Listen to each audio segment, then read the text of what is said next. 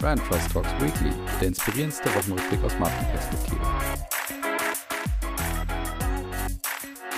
So, liebe Hörerinnen und Hörer, willkommen zurück zu Brand Trust Talks Weekly. Wir haben die KW 46 und ihr seid wieder bei eurem Lieblingswochenrückblick aus Marketing und Markenperspektive. Und ich habe am Anfang etwas, wo wir Abschied nehmen müssen. Dazu sage ich dann gleich mehr natürlich. Ich habe TV Total. Wenn Wetten das hier dabei ist, muss natürlich TV Total auch dabei sein. Ich habe mal wieder was von der Krankenkasse. Opel ist auch mal wieder zu Gast. Ich glaube, die waren länger nicht mehr da. Und dann habe ich Gewinner, Verlierer diesmal sogar auch. Also habe beides mal wieder dabei und sogar ein paar Fundstücke. Und dabei ist eins dabei. Das ist, also dafür habe ich die Kategorie Fundstück hier mal irgendwann mir ausgedacht und erfunden bzw. integriert. Also da müsst ihr auf jeden Fall dranbleiben. Ja, und ich habe jetzt natürlich die ganze Woche oder die letzten zwei oder drei Wochen ja immer von irgendwie Weihnachtsspots und so weiter gesprochen. Jetzt haben wir uns entschieden, wir machen eine Adventsfolge, die kommt am ersten Adventssonntag eben raus. Und das Schönste ist, ihr könnt Lebkuchen für eure persönliche Adventsfeier vielleicht bei uns gewinnen und natürlich dann Brand Trust Talks Weekly währenddessen auch hören, während ihr die erste Kerze anmacht. Und schaut da einfach auf Instagram und Facebook und holt euch leckere Lebkuchen original aus Nürnberg. Also wenn das nicht ein Anreiz ist. Jetzt starten wir aber mit der Folge. Los geht's. Die Marketing-Themen der Woche.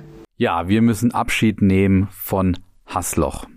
Ich weiß nicht, ob ihr Hassloch kennt. Hassloch ist eine Gemeinde, ein Ort in der Pfalz und ist typisch für Deutschland, hat sich die GfK irgendwann mal überlegt, weil nämlich in Hassloch wirklich so einfach die Durchschnittsfamilien so richtig leben und einfach eine schöne Repräsentanz oder ja eine Repräsentativität von Deutschland dort vorherrscht. Das ist eine gute Mischung aus Kindern, Rentnern, Familien und alles mögliche. Und deswegen galt Hasloch eben jetzt seit 1986 als die Marktforschung statt und wurde von der GfK eben genutzt, um einfach Testprodukte zu nutzen und eben entsprechend einfach Prognosen sozusagen abzuleiten. In Hasloch war dann jeder mit so einer Karte ausgestattet, die er eben beim Einkaufen genutzt hat, wodurch eben einfach letztendlich Marktforschungsergebnisse für die GfK daraus abgeleitet werden konnten. Und jetzt hat die GfK eben bekannt gegeben, dass man sich aus Hasloch sozusagen zurückziehen wird mit diesen Karten und die Gemeinde jetzt halt einfach nur noch eine normale Gemeinde ist. Und da ist natürlich die Frage, wie geht's jetzt weiter für die GfK? Die GfK wird das Ganze praktisch einfach jetzt in die Neuzeit führen, wie sie selber auch sagt, und jetzt mehr über Smartphone-Apps und auch Online-Befragungen arbeiten und jetzt eben nicht mehr über die entsprechende Plastikkarte. Ich habe mir natürlich dann auch die Frage gestellt, was ist denn jetzt mit der armen Gemeinde? Was ist mit den Menschen? Die waren seit 1986 praktisch, obwohl sie nur 20.000 Einwohnerinnen und Einwohner waren, waren sie eine ganz besondere, zumindest aus Marketing-Sicht, eine ganz besondere Gemeinde sozusagen. Und was ist denn jetzt mit denen? Und dort gab es auch etwas vom Gemeindesprecher zu sagen, der auch sagt, es geht eben eine Ära zu Ende und es gab schon durchaus auch gemischte Gefühle, als man das eben gesehen hat. Aber es ist eben so, dass man am Ende auch sagen muss, dass sich gar nicht so viel ändert, weil die Testprodukte selber waren nie so richtig sicher sichtbar für die Menschen dort gewesen und wurden nie als solche beworben und die fehlen jetzt halt einfach ein bisschen, aber das merkt man am Ende gar nicht. Und auch die GfK hatte das so ein bisschen mit einem tränenden Auge gesehen, hat aber auch gesagt, naja, viele ahnten eben schon, dass diese Plastikkarte in Hassloch nicht auf Dauer Bestand haben wird und dass dann immer irgendwas auch kommen wird in, in Zukunft. Naja, und jetzt ist Hassloch in der Art und Weise Geschichte, aber er sagt auch, der GfK-Sprecher Hummel, Hassloch bleibt auch Geschichte und Teil der Geschichte der GfK. Also ganz klein ein bisschen wehmütig kann man aber schon auch sein. Das zweite Thema ist TV Total. Wie gesagt, nachdem Wetten das ja jetzt zurück war, habe ich ja letzte Woche schon berichtet, dass auch TV Total zurück ist. Und die haben ein durchaus erfolgreiches Comeback hingelegt mit dem neuen Moderator Sebastian Puffpaff. Und zwar war es so, dass gestern, ähm, also ich nehme wieder am Donnerstag auf, gestern Mittwoch war, kam schon die zweite Folge, aber die erste Folge war durchaus erfolgreich, hatte einen Marktanteil von 27,1 Prozent und hatte 2,9 Millionen Zuschauer und Zuschauer, die eben eingeschaltet hatten und damit konnte man durchaus sagen, dass es ein erfolgreicher Start war, was man insbesondere auch im Twitter einfach sehen konnte, weil Twitter lief so richtig heiß und es gab viele Bewertungen und die meisten waren tatsächlich ziemlich positiv. Also ich habe ein paar rausgesucht, als hätte er nie etwas anderes gemacht. Sebastian, ein Klammern Timing kann ich. Puffpuff hat TV Total bei ProSieben auf Anhieb vereinnahmt. Eine außerordentlich bemerkenswerte Premiere oder ich finde ihn und die Sendung sensationell. Fernsehen, wie es eben sein sollte, nicht nur aus alter Verbundenheit. Ganz groß. Hashtag TV Total. Jetzt ist natürlich die Frage erlaubt, wo ich ja letzte Woche so großspurig behauptet habe, Marke die Marke wetten, das sei nicht erneuerbar und man sollte sie auch bloß nicht erneuern, die sollte bloß nicht regelmäßig kommen etc. Und jetzt kommt TV total wieder und die legen Erfolg hin, obwohl das jede Woche kommt. Also habe ich da irgendwo einen Widerspruch, vermutlich oder in gewisser Weise ja. Aber Es gibt auch Gründe, warum TV Total eben funktioniert und wetten das eben nicht zwangsläufig, weil nämlich TV Total ein Format ist, das auch nach wie vor in die Neuzeit passt und dass sie auch sehr selbstähnlich trotzdem weiterentwickelt haben. Das Studio sieht anders aus, ja. Die Heavy Tones, also die ganz bekannte Band von damals, ist nach wie vor anscheinend dabei. Es gibt dieses bekannte Nippelboard, wo man unterschiedliche Zitate und Ausschnitte immer wieder eingespielt bekommt, die dann eben Witze verstärken sollen. Aber der ganz entscheidende Punkt ist eben, das Format ist einfach zeitgemäßer und man kann es auch einfacher zeitgemäßer machen, als dass du eben Menschen bei skurrilen Wetten zuschaust und das Ganze eben auch natürlich nochmal aus einer anderen Zeit kommt als Wetten das insgesamt. Ganz entscheidend ist aber auch vor allen Dingen natürlich Sebastian Puffpaff selber als Moderator, der nämlich eben nicht irgendwie versucht hat, Stefan Raab zu kopieren, sondern sein ganz eigenes System und seine ganz eigene Sendung daraus gemacht hat, trotzdem mit gewissen Reminiszenzen an die Vergangenheit, auch wie zum Beispiel das Nippelboard. Insgesamt komme ich aber zum Schluss es ist eben nicht so einfach. Man kann Marken immer natürlich auch anschauen und sich überlegen, kann ich die erneuern, wie muss ich die erneuern und so weiter. Aber am Ende ist es eben so, natürlich kannst du gewisse Prinzipien nutzen und die betrachten. Aber am Ende ist es immer ein Einzelfall, eine Einzelfallbetrachtung, die wir auch hier machen müssen. Und deswegen funktioniert am Ende eben TV total aus meiner Sicht und hat ein anderes Potenzial als Wetten das. Und deswegen kam ich letzte Woche auch genau zu der ganz spezifischen Interpretation bei Wetten das. Ja, es gibt was Neues von der Techniker Krankenkasse, die sich natürlich jetzt auch in den Wettbewerb stürzen mit der AOK, die ja unheimlich viel Media Spendings gerade aufzuweisen hat, ja auch ein neues Logo hatte etc. Da hatte ich schon vor ein paar Wochen von berichtet, aber auch die Techniker Krankenkasse, die TK, versucht jetzt mit Hilfe von Heimat Berlin da auch in diesen Wettbewerb entsprechend einzusteigen und sich zu positionieren.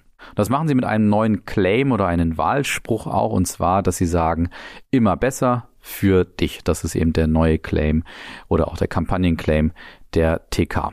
Was sie damit signalisieren wollen, ist eben, dass man für die Menschen, die natürlich einen extrem stressigen, herausfordernden Alltag haben, dass sie dort immer die besten Gesundheitslösungen auch parat haben.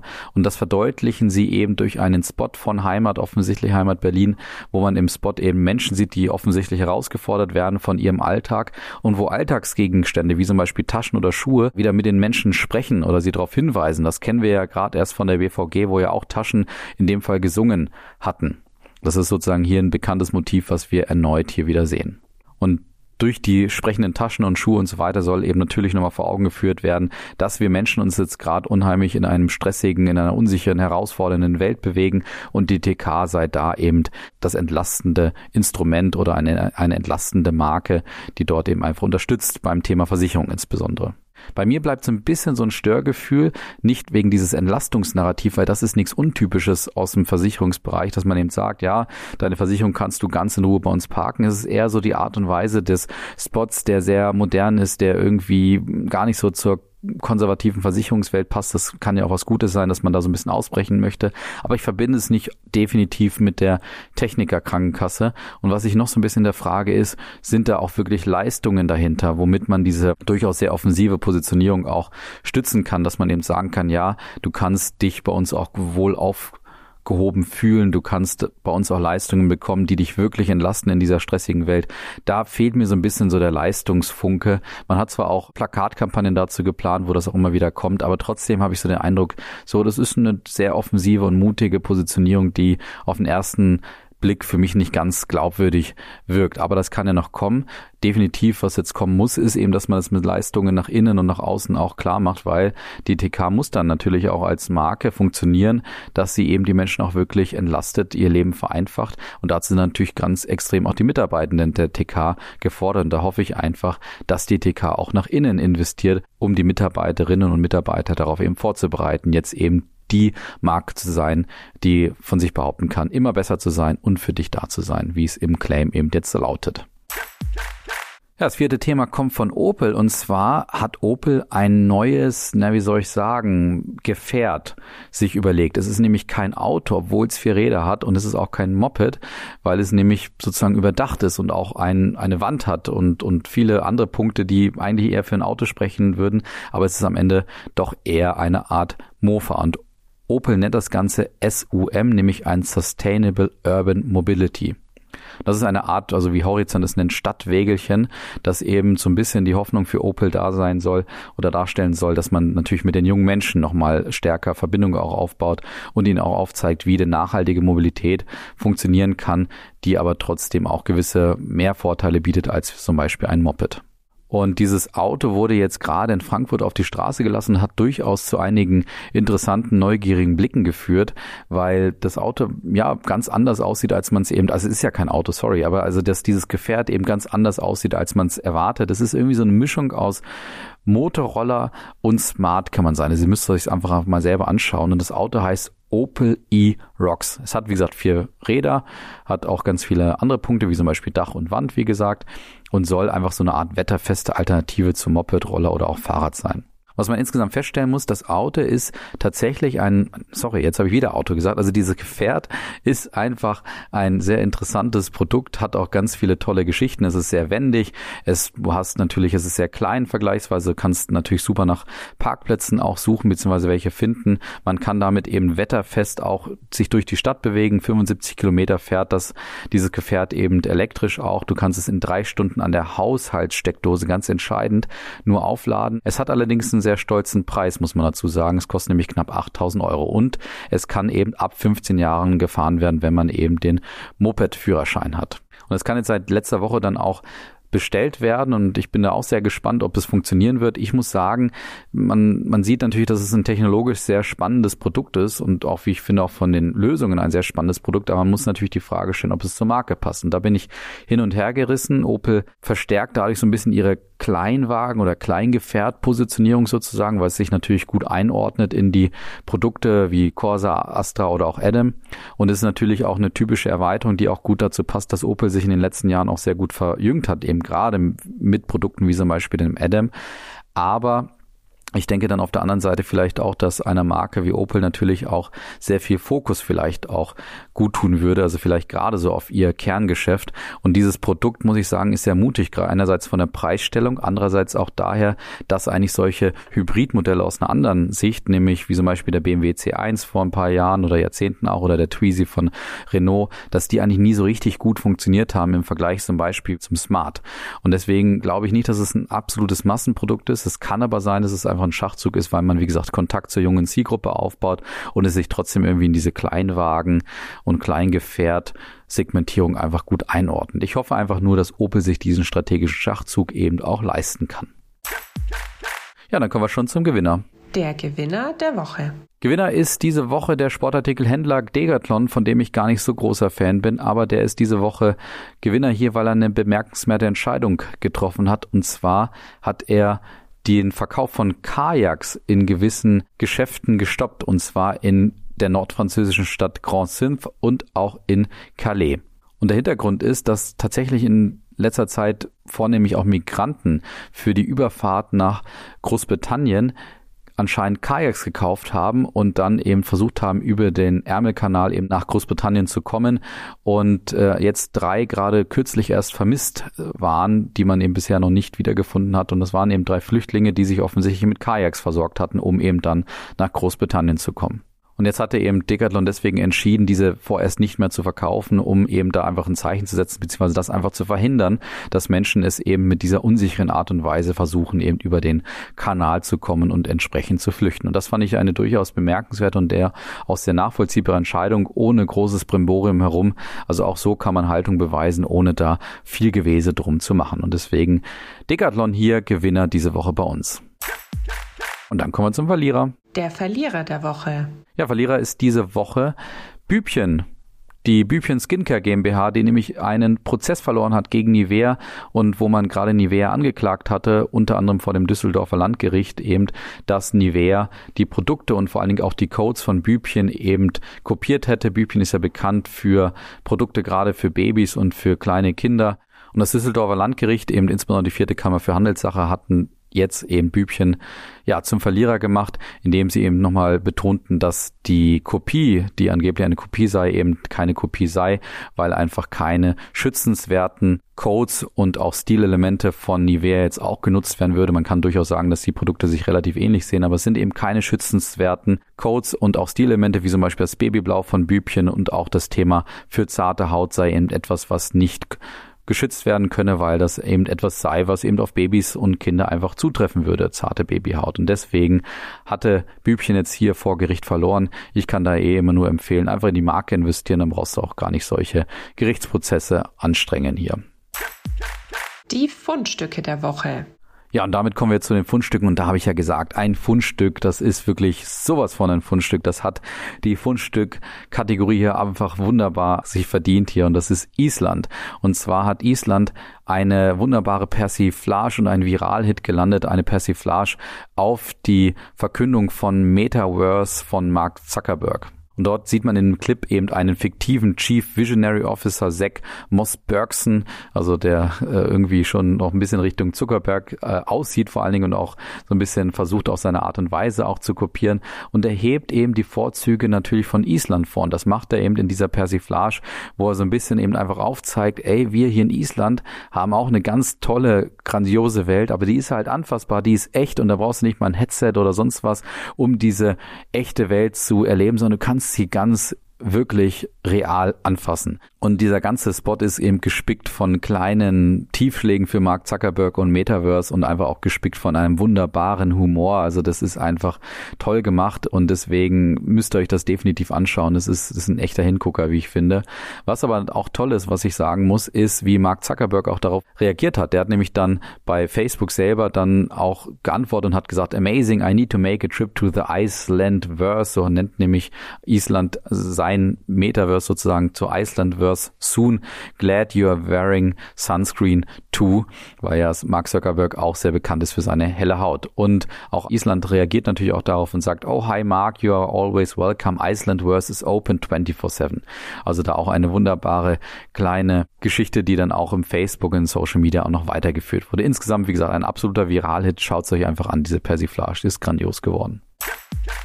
Zweite Fundstück kommt von McDonald's, die nämlich ein Co-Branding mit der Streetwear-Marke oder dem Streetwear-Hersteller Snipes gelauncht haben und da sich sozusagen fast ein bisschen Aldi und Lidl vielleicht auch anschauen. Nee, da jetzt natürlich ist, ist eine bekannte Art und Weise, natürlich jetzt seine eigenen Streetwear-Klamotten auch zu launchen. Das machen eben Snipes und McDonald's zusammen. Und diese Kollektion von den beiden Marken besteht aus 34 Teilen.